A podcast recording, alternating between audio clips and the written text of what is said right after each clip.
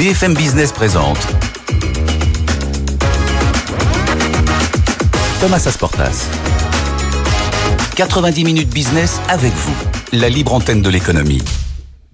Allez, 13h sur BFM Business, troisième et dernière partie de votre rendez-vous de la mi-journée, 90 minutes business. Et c'est la libre antenne, vous le savez, comme tous les jours de 13h à 13h30 pour débattre d'un grand thème d'actualité qui vous concerne vous directement, les entreprises, les chefs d'entreprise et les salariés. Et avec euh, à mes côtés en plateau des experts pour répondre à toutes vos questions. Vous n'hésitez pas à nous contacter en direct sur l'adresse mail qui s'affiche sur votre écran avec vous at bfmbusiness.fr, à flasher le QR code ou à nous interpeller directement sur les réseaux sociaux, sur Facebook, Twitter, enfin maintenant on appelle ça X, euh, LinkedIn ou encore sur euh, YouTube. Merci à mes deux experts d'être euh, en plateau aujourd'hui à mes côtés. Bonjour Dominique Podesta, merci d'être là. Thomas, merci de votre accueil. Merci à vous. Vous êtes partenaire au cabinet Louis Dupont qui est spécialisé dans le management de transition. On va en avoir besoin pour le thème du jour. Je vais planer le suspense. Et à vos côtés, Cornelia Findeisheim bonjour, ravi. J'y arrive toujours pas. Ça fait cinq minutes que j'essaye avec vous. On a répété pendant toute la pub et pourtant j'ai bien fait de prendre espagnol en LV2. Hein. Je, me suis bien, je me suis pas trompé sur ce coup-là. Vous êtes chef du département RH de la filière numérique de l'État. Ça veut dire que c'est vous qui êtes la DRH de tous les fonctionnaires en charge du numérique, c'est ça? Pour euh, je suis une sorte de DRH groupe, oui, rattaché à la direction interministérielle du numérique. C'est ça, interministériel. C'est vous gérez les compétences numériques dans tous les dans tous les ministères. Alors merci à vous deux euh, d'être là parce que notre sujet du jour, évidemment, c'est euh, en quoi l'émergence de l'intelligence artificielle et notamment l'intelligence artificielle générative change les pratiques managériales et la gestion des, des ressources humaines. Toute première question, toute simple. Comment le, le vous voyez l'évolution de ces métiers du fait de l'émergence de, de l'IA Je commence avec vous, Dominique. Alors, l'IA, on, peut aussi parler de, numérique en général, Thomas, si vous voulez bien. C'est-à-dire qu'en fait... Euh, mais ça, pardon, le numérique, c'est pas nouveau. C'est pas nouveau, mais dans les fonctions RH, ça a profondément bouleversé quand même la façon de faire le métier. Ouais. Voilà. Et l'IA, c'est un peu, d'abord, on est encore qu'au tout début. Ah oui, donc on ne s'est pas complètement approprié. C'est pour ça alors que les fonctions RH ont particulièrement déjà depuis une dizaine d'années commencé à travailler dessus. Vous avez trois angles.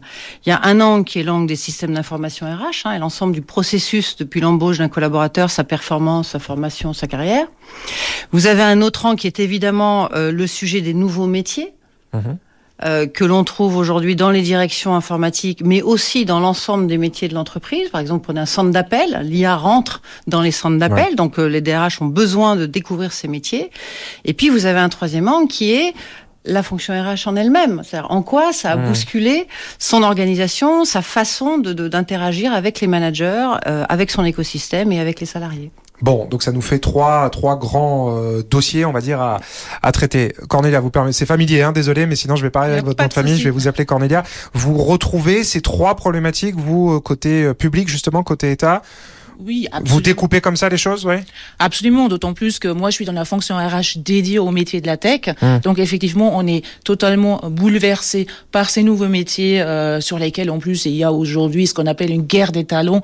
Euh, donc on n'est plus du tout euh, dans la même posture en tant que recruteur ou employeur qu'avant. On est plus, on est aujourd'hui plus que jamais en posture de demandeur et pas d'offreur.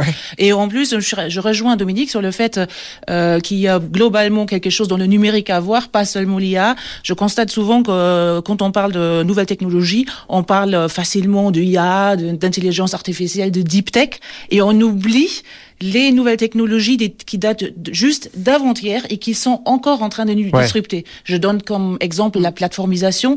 LinkedIn, c'est aujourd'hui la plus grande plateforme de CV mondiale. C'est 13, euh, 13 euh, millions et demi d'utilisateurs actifs en France mmh. qui disruptent déjà leur propre euh, pratique parce qu'en France, on est particulièrement attaché à la confidentialité des éléments RH. Hum. Or, sur LinkedIn, tout le monde accepte de mettre à la vue de tous son CV, de l'actualiser en contrepartie d'une offre éminemment RH, même si elle dit jamais son nom. Hum. LinkedIn, ça s'appelle pas euh, SIRH ou autre.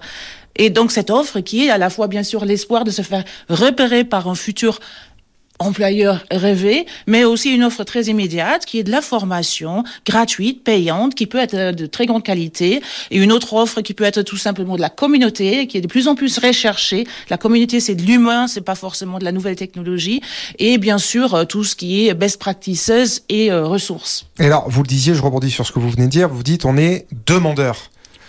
Est-ce que vous avez du mal, vous l'État, à attirer les talents, justement? Pour le numérique. Pour le comme numérique, tout le je- monde. Comme tout le monde. On est dans une. euh, Oui, mais c'est peut-être encore plus dur que les entreprises, non? On est dans les mêmes difficultés que dans les entreprises. Après, il y a des, des entreprises qui sont plus ou moins en avance. On est aujourd'hui pas en avance dans l'État, dans d'autres entreprises non plus. Mhm. Et effectivement, la posture change totalement, ce qui a d'ailleurs, euh, euh, c'est c'est à cela qui est dû la création de mon poste, qui est un poste complètement nouveau. Il n'y a pas de pareil dans tout l'État. D'accord. Et, euh, qui, il y qui a avait- été créé il y a combien de temps? Et euh, cet été, moi je suis arrivée Ah oui, cet été, nouveau, alors, ouais, il a été créé par la nouvelle feuille de route qui a été confiée à la direction interministérielle par la première ministre et qui faisait ce constat-là. C'était vraiment un message clair dans la feuille de route. Aujourd'hui, la transformation de l'action publique, elle passe par le numérique. C'est le numérique qui va être euh, le moteur, l'accélérateur. Mhm. Et là-dessus, aujourd'hui, on a besoin d'avoir les compétences au bon endroit, au bon moment. Et aujourd'hui, on n'est pas suffisamment armé. Donc là, on s'arme. Et effectivement, ce que je disais, on n'est plus en position d'offreur, mais euh, en position de demandeur. Mhm. C'est plus le candidat qui se vend à nous, c'est nous qui devons nous vendre au candidat. Et ça change totalement la On sait bien sur BFM Business, on a même une nouvelle émission qui s'appelle Recherche Talent. C'est justement les grands patrons qui se vendent auprès des étudiants et des candidats pour leur donner envie de, de venir.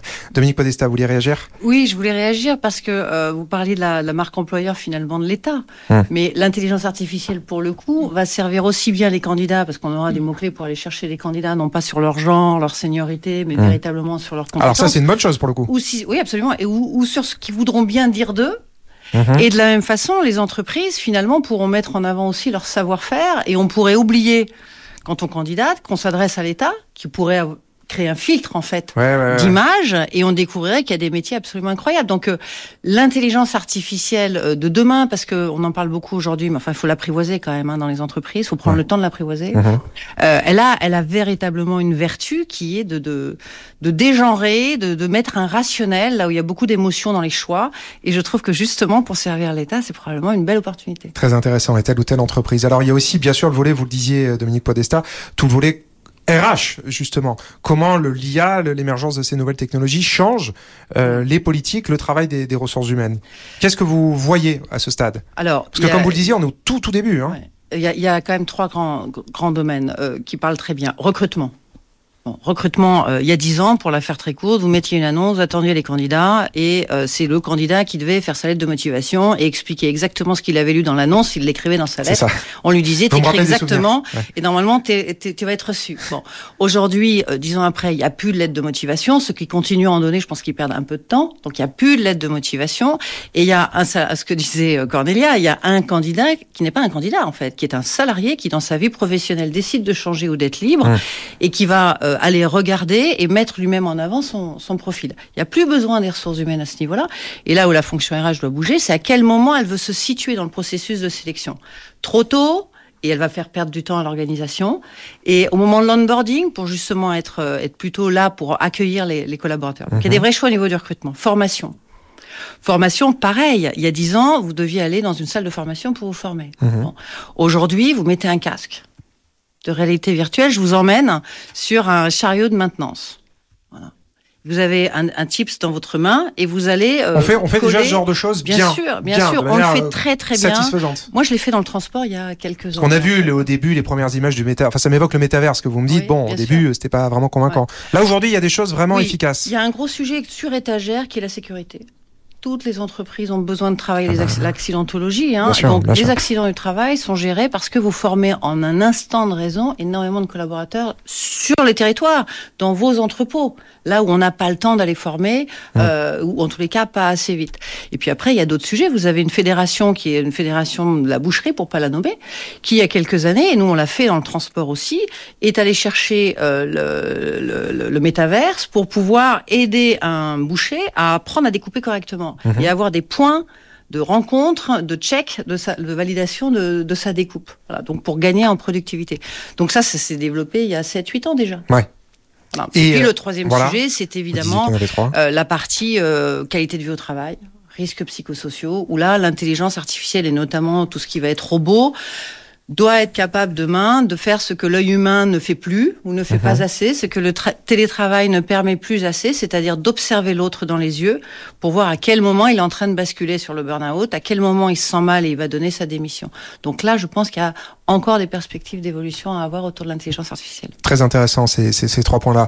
Euh, Cornelia Finenstein, j'ai réessayé. Euh, Est-ce que vous vouliez euh, réagir à ce que vient de dire Do- Dominique Podesta? Puis la, la question qui me vient en écoutant tout ce qui, tout ce qui vient d'être dit, c'est est-ce qu'il faut pas maintenant être un peu geek aussi quand on est au RH Parce qu'on parle énormément là de, de, de sujets très numériques. euh, vous voyez, enfin Alors- comme vous le disiez, ça n'a plus rien à voir avec il y a 10 ans, quoi.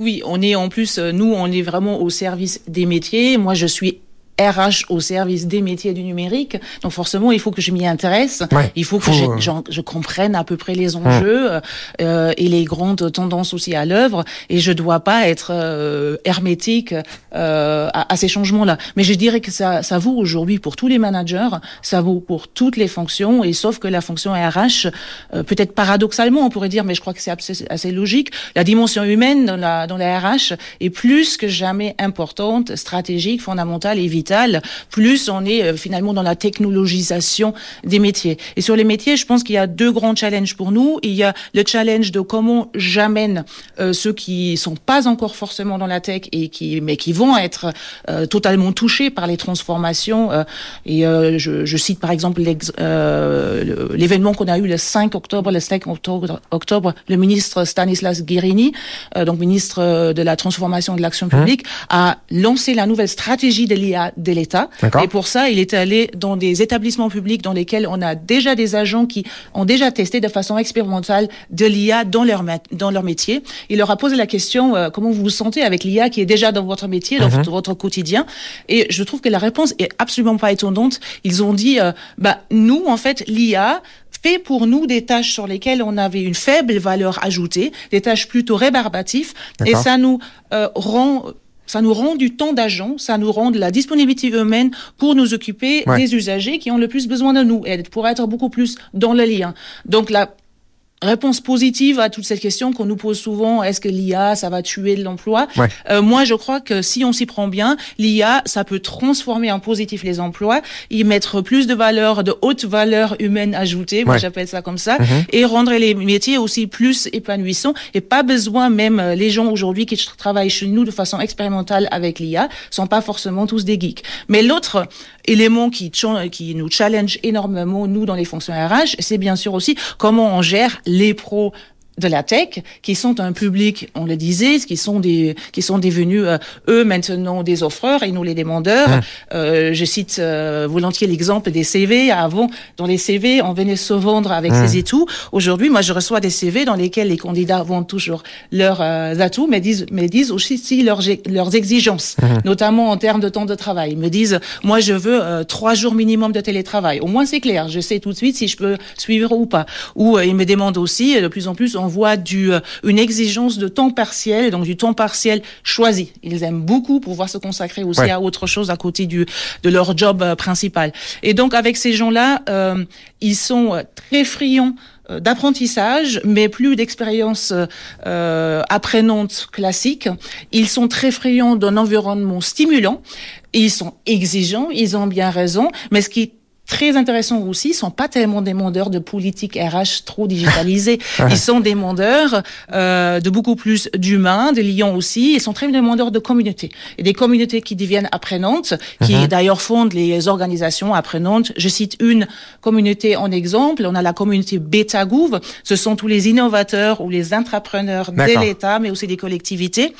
Ils se réunissent une fois par mois. Et ils exigent de nous juste qu'on leur laisse la possibilité, qu'on leur donne le temps, qu'on leur donne euh, les espaces. C'est plutôt en présentiel. Là, ils Et sont en mode start-up garage, quoi. Vo- En gros. Oui, mais sauf dans des, dans des lieux, ça ressemble plus du tout à des Non, non, garages. non, mais j'imagine, mais dans, Voilà. l'état, dans la philosophie. Voilà, ils, ils ont besoin de se rencontrer, ils ont besoin qu'on leur donne les moyens de se rencontrer. Par contre, après, c'est eux qui, quelque part, s'auto-animent. Après, ils sont extrêmement euh, agiles et autonomes, donc ils s'auto-animent. Et dans la communauté, on a des agents publics, des contractuels, des fonctionnaires, Ouais. Des prestataires, des stagiaires et des apprentis, et ça fonctionne. Et, et je crois que si euh, si on permettait pas ça aujourd'hui, euh, on perdrait vraiment un élément fort aussi de la fameuse marque employeur euh, qui, qui nous permet aussi de fidéliser. Et ce besoin de communauté, on le voit de plus en plus apparaître, y compris par exemple pour les ressources rares. La ressource la plus rare dans la tech, ce sont les femmes. Mhm. Et les femmes, euh, bah, je donnais un chiffre, euh, que ce soit public ou privé, ne représentent que 10 à 15% selon les études euh, dans les métiers les plus euh, les, les, plus en tension. C'est absolument dans le numérique? Dans le numérique, euh, toute la filière de la numérique, que ce 10 à 15 des postes sont occupés par des femmes. 10, 10 à 15, voilà, sont occupés par des femmes.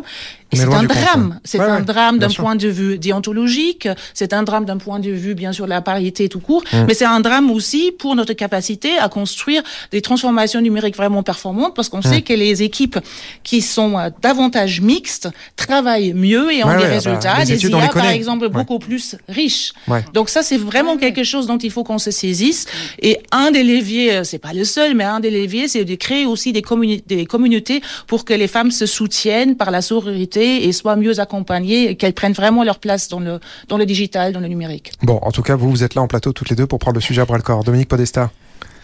Alors, euh, sur les Beaucoup de choses ont été dites là. Hein. Oui, je vous disais tout à l'heure, l'intelligence artificielle des genres. Mmh. Et, pour les femmes, c'est euh, oui, une opportunité, c'est une euh, opportunité incroyable en fait. Et les seniors, qui sont quand même deux populations là où on cherche en permanence des compétences et des expertises. Mmh. Euh, je lisais un article là, euh, l'âge moyen d'un geek ou d'une personne qui travaille dans les métiers de l'IA, c'est 30 mmh. ans. Sa durée de vie. Pas dans, si jeune, en fait. Sa durée de vie dans un poste, c'est entre 28 mois et 35 mois. On parle en mois et on parle pas en années. D'accord Donc il y a un renouvellement des compétences en permanence. Vous avez deux populations qui sont prêtes à rester, qui sont aussi assez stables, et on le voit d'ailleurs beaucoup dans les enquêtes d'engagement. Les femmes ont une grande stabilité. Euh, eh bien, ce sont les femmes et les seniors. Donc tout un travail autour des reconversions. Oui. Euh, Cornelia le disait, on le disait un peu en off euh, avant, en préparant, c'est que euh, il y a des métiers assez simple qui ne nécessite pas d'avoir fait un master 2 en, en, intelligence artificielle pour embrasser ces métiers-là. Donc il y a toute une réflexion. Parce qu'effectivement, on s'imagine des, des, choses très pointues. Les data analystes, euh, ceux qui ah, ça, font, exemple, ceux qui font, ceux qui font de l'encodage. Euh, on a plein de métiers très très créatifs pour lesquels il faut pas venir euh, du monde des ingénieurs. Les chefs de projet. Prenez un chef de projet, il, est, il a une compétence de chef de projet qui peut appliquer à l'intelligence artificielle. Bon, ben, il y en a beaucoup, de plus en plus des chefs de projet. Un coach agile, c'est pas un geek. Et donc, et donc, du coup, ça, ça libère un certain nombre d'opportunités dont il faut saisir en fait la, l'ouverture en fait. Hein. il y a un travail RH, euh, mais aussi des managers à se poser un peu sur le sujet. En fait, il y a une espèce de paradoxe à, apprivoiser, qui est un, tout va très très vite. On parle de l'IA, on a de, la durée d'une compétence, c'est deux ans aujourd'hui. Mhm. Hein, une compétence dure deux ans, une étude ah de l'OCDE là-dessus. Et en même temps, une compétence est périmée. Euh, voilà, elle est périmée aujourd'hui. Et en même temps, il faut se poser autour d'une table quelques instants, checker un peu tous ces sujets dans les équipes RH et avec les managers pour pouvoir construire un petit peu de vision sur euh, au moins quelques mois. Or là, on le fait en parallèle et on est toujours pris dans des sujets RH du quotidien qui sont euh, qui sont finalement assez importants, mais qui ne préparent pas ces transformations et qui pourraient aussi régler du coup des sujets des femmes, des sujets des seniors et donc euh, derrière évidemment des sujets de performance économique d'entreprise. Alors une question qui nous est posée par Louisa sur LinkedIn, je vous la lis. Quels avantages voyez-vous dans l'utilisation de chatbots ou d'assistants virtuels pour la gestion des demandes des employés? Moi j'adore. Euh, en 2014, euh, j'étais dans un secteur d'activité, la promotion immobilière, et on commençait à voir arriver les chatbots. Moi, je me souviens d'un directeur informatique qui me dit c'est une super idée, Dominique, mais ça coûte cher. Ah. Donc il y a un grand sujet quand même sur l'intelligence artificielle, les RH et les chatbots, c'est un sujet d'investissement et de budget. Bon, ça coûte cher euh, l'IA de faire rentrer l'IA dans les dans les boîtes? D'après, d'après quand même, euh, quand vous d'accumuler en fait tous les projets, hein, il en faut pour les relations euh, clients, il en faut pour euh, l'écologie. Oui, si on veut mettre de l'IA partout, Donc, quand vous en mettez un peu partout, ça fait un, un, investissement important. Donc les chatbots, ils ont une grande utilité, c'est qu'ils digitalisent toute une partie de la relation avec le salarié autour de son dossier administratif. Euh, ça permet d'aller plus vite, sinon vous avez un engorgement de questions. La paye, hein, qui est un sujet à la fois d'externalisation très fort, mais en même temps qui est un irritant majeur si les salariés comprennent pas leur bulletin de salaire. Donc il y a des vrais sujets. Après, il y a un enjeu, c'est que la fonction RH doit alimenter pour que le chatbot dise des choses fiables. Mhm. Voilà. Donc euh, moi je crois beaucoup que c'est un compagnon. On voit aussi se développer ce compagnon dans tout ce qui est euh, risques psychosociaux. Vous avez des applications qui ont un, un, agent ou un protecteur où vous allez parler avec euh, euh, une espèce de petit robot qui va vous aider aussi à vous déconnecter, qui va vous aider à prendre conscience de votre fatigue, etc. Donc moi je crois à ce petit compagnon qui est qui, doit garder sa place, le petit compagnon, mais qui permet de venir compléter les, les relations humaines classiques qu'on a avec son manager et les RH, évidemment la proximité. Enfin c'est un bon petit sujet d'alerte et comme on passe plus de temps avec le téléphone que maintenant au bureau avec le télétravail, eh bien on a son compagnon pas très loin. Dans la poche, Cornelia. Ah. Alors, euh, moi, je crois qu'il faut faire attention au solutionnisme. Et pourtant, effectivement, je, je rejoins Dominique euh, sur le fait que le chatbot, ça peut, peut vraiment, vraiment nous dégager, nous débarrasser de beaucoup de tâches sur lesquelles on n'a euh, pas de, de, la valeur ajoutée. Voilà, ce que vous disiez tout à l'heure. Oui, et les ça agents... peut être ça typiquement, c'est traiter une première strate de tout ce qui est commodité entre guillemets, et pas de valeur oui, ajoutée. Oui, et là où il n'y a pas forcément une très complexe, pas des publics particulièrement fragiles, et euh, ces, ces, ces, fameux expérimentateurs là, ils ont même dit au ministre que globalement, parce qu'ils avaient testé aussi les réponses qui ont été données par l'intelligence artificielle aux usagers. Ils ont hein? demandé aux usagers euh, comment ils évaluaient la, la réponse. Globalement, la réponse apportée par l'IA a été très très bien reçue par les usagers. Mais encore une fois, donc c'était positif pour tout le monde, c'était pour les usagers, c'était euh, très positif aussi euh, donc pour les agents qui pouvaient se consacrer à des choses plus épanouissantes aussi pour eux. Euh, ceci étant, moi j'ai vu apparaître, je viens aussi du monde de collectivité, pas que euh, de l'État et d'ailleurs un petit peu aussi des entreprises j'ai vu euh, apparaître euh, très tôt dans les collectivités des fameux chatbots justement pour euh, simplifier les démarches. Mais les chatbots, s'ils vous expliquent juste une démarche qui reste bureaucratique et qui reste un peu insensée, ça ne résout rien. Donc il faut vraiment faire attention au solutionnisme, au fait de, de, de vouloir paraître comme quelqu'un de moderne parce qu'on se dote des des oui, mais il faut que ce soit solide derrière, il faut que ce soit utile derrière. Et déjà parfois on peut faire beaucoup plus avec justement ce que moi j'appelle les nouvelles technologies d'hier ou d'avant-hier, qu'on n'utilise souvent pas suffisamment euh, et dans tout leur potentiel avant de s'intéresser à de la high-tech. Alors, une autre question qui nous est posée toujours sur LinkedIn, vous voyez, vous en parliez tout à l'heure, vous n'êtes pas la seule.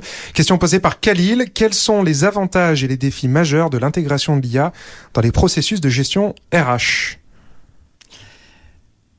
alors, il y en a, euh, il y en a plusieurs. Hein. Euh, un processus RH, ça part de euh, je recrute, donc je vais solliciter un candidat, et c'est ce qu'on appelle toute l'expérience collaborateur qu'on va faire vivre à quelqu'un. Hein. Donc, il va avoir son embauche, son contrat, sa promotion, formation, salaire, et puis éventuellement son départ ou, ou son évolution. Donc, il y a effectivement un enjeu majeur, mais qui est déjà adressé au travers de ce qu'on appelle les systèmes d'information RH. Le plus gros sujet, à la limite, euh, il concerne euh, dans un premier temps plutôt les RH que les salariés, c'est l'apprivoiser. C'est un terme que j'aime beaucoup, c'est apprivoiser la data, apprivoiser les processus, parce que le salarié, lui, ce qu'il attend, à partir du moment où on lui, on lui met de l'intelligence artificielle ou on lui met de la technologie, de la digitalisation, il attend à ce que ça marche. Mmh. Et donc, il est absolument nécessaire de s'approprier en fait euh, cette data, sa fiabilité, son fonctionnement, sans perdre son âme de DRH. Hein. C'est-à-dire que euh, il y a aussi besoin que les, la, la, fonction RH passe pas trop de temps à faire ça, parce que du coup, elle oublie de lever la tête et de parler à son collaborateur. Donc, euh, l'enjeu du processus RH, il est là. Il est dans l'optimisation et l'efficience du métier. Mmh parce que c'est un peu ce qu'on disait tout à l'heure sur le salarié augmenté plus je vais passer du temps à digitaliser des processus, non pas qu'ils soient pas importants, parce qu'ils peuvent être des grands irritants s'ils sont maltraités. Hein, euh, une paye maltraitée crée un irritant. Hein. Oui, oui, oui. Donc, en revanche, euh, plus je gagne en efficience, plus je libère de l'espace intellectuel, de l'espace de dialogue, et euh, on sait au combien les salariés attendent du sens, attendent de la confiance. Donc, on, on a à gagner pour être beaucoup plus efficace et beaucoup plus dans l'accompagnement du change, parce que tous ces outils, en fait, ce qu'ils apportent, c'est beaucoup de change. Hein, et le change, c'est quand même un accompagnement, c'est de la formation, c'est écouter les gens qui veulent pas changer, c'est euh, les gens qui sont fatigués d'avoir changé plein de fois. Mhm. Donc il y a besoin que la fonction RH, RH se régénère sur ces sujets du change aussi. Est-ce que vous pensez que dans les entreprises euh, va émerger la catégorie de Chief Intelligence euh, Officer, enfin Artificial Intelligence Officer ou pas? Ou est-ce que c'est ça va être quelque chose de transverse que tout le monde va s'approprier? Des chief data officers, des euh, voilà, des CDO, etc. On, peut, on peut tout à fait, si on imagine que c'est stratégique. Vous savez, des fois, les entreprises créent des postes pour les rendre stratégiques. Bon. Euh, vous l'avez dit aussi, hein, c'est que l'intelligence artificielle, elle est partout en fait. Hein. La relation, nous, on la vit tous les jours dans notre environnement personnel. Hein. On appelle quelqu'un, on tombe sur un, robot. Bon. Donc en fait, les relations, euh, les relations avec les clients, les relations avec les étudiants, euh, les relations entre salariés, tout est digitalisables d'une certaine façon. Donc, euh, pour moi, le, le, sujet est plus de savoir quelles sont les compétences dont on a besoin demain pour s'approprier cette intelligence artificielle plutôt que de nommer un emploi spécifique. Euh, je pense plus, je parlerais plutôt moi de direction de la transformation. Ah bah d'intégrer, euh, oui, mais mais de, de, de l'intégrer plus largement. Intégrer l'IA là-dedans. Euh, voilà, et puis aussi dans les fonctions RH, d'avoir des euh, des data officers qu'on trouve dans l'entreprise, qu'on trouve pas dans les dans les équipes RH. Et je crois que ce serait vraiment une opportunité pour mieux mieux apprivoiser ces technologies. Cornélia. Moi, je parlerais plutôt peut-être de l'émergence d'un Chief Intelligence Officer tout court.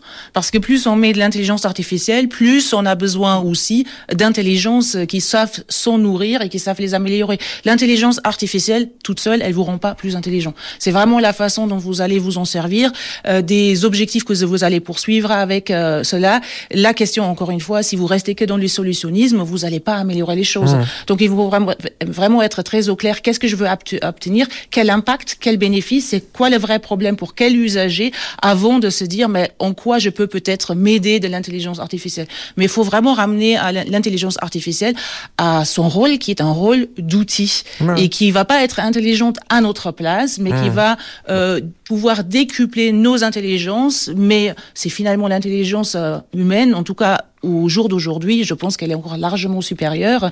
Et euh, pourvu qu'elle sache s'en saisir et s'en nourrir. Alors, une autre question. Je, ouais, l'une comme l'autre, quand même, vous restez, enfin, ça me frappe, hein, depuis maintenant 25 minutes qu'on parle, vous restez quand même très positive hein, sur l'intelligence artificielle. Vous dites, on reste plus intelligent que l'IA. Mm. Ça reste un outil, ça reste un accompagnateur. Vous voyez pas du tout, enfin, vous, vous, vous portez pas du tout ce discours euh, alarmiste ou anxiogène autour de l'IA qui prendrait le pas sur l'homme. C'est vraiment pas comme ça que vous le vivez, en tout cas, l'une et l'autre.